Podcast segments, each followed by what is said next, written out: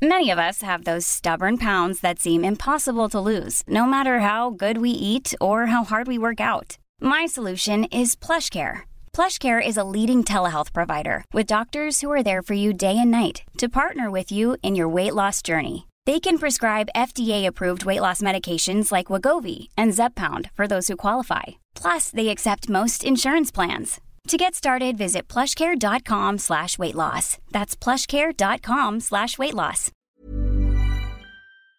Aunque ahora se haya puesto de moda hablar de la inflación como algo caído del cielo, como una especie de castigo divino que nos ha llevado a que las familias vayan perdiendo poder adquisitivo, se vayan empobreciendo, o que está llevando a los bancos centrales a tener que subir tipos de interés, incrementando el riesgo de recesión dentro de la economía y por tanto el riesgo de desempleo, y también arrinconando contra la pared a aquellas familias que están endeudadas a tipos de interés variables, aunque ahora se nos vende que todo esto viene de fuera, no olvidemos que la inflación, o al menos parte de la inflación, está causada por el exceso de políticas monetarias y fiscales expansivas durante los años 2020 y 2021.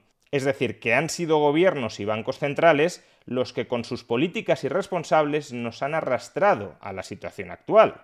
Nuestro empobrecimiento de hoy es consecuencia de sus excesos de ayer. ACAST powers the world's best podcasts. Here's a show that we recommend.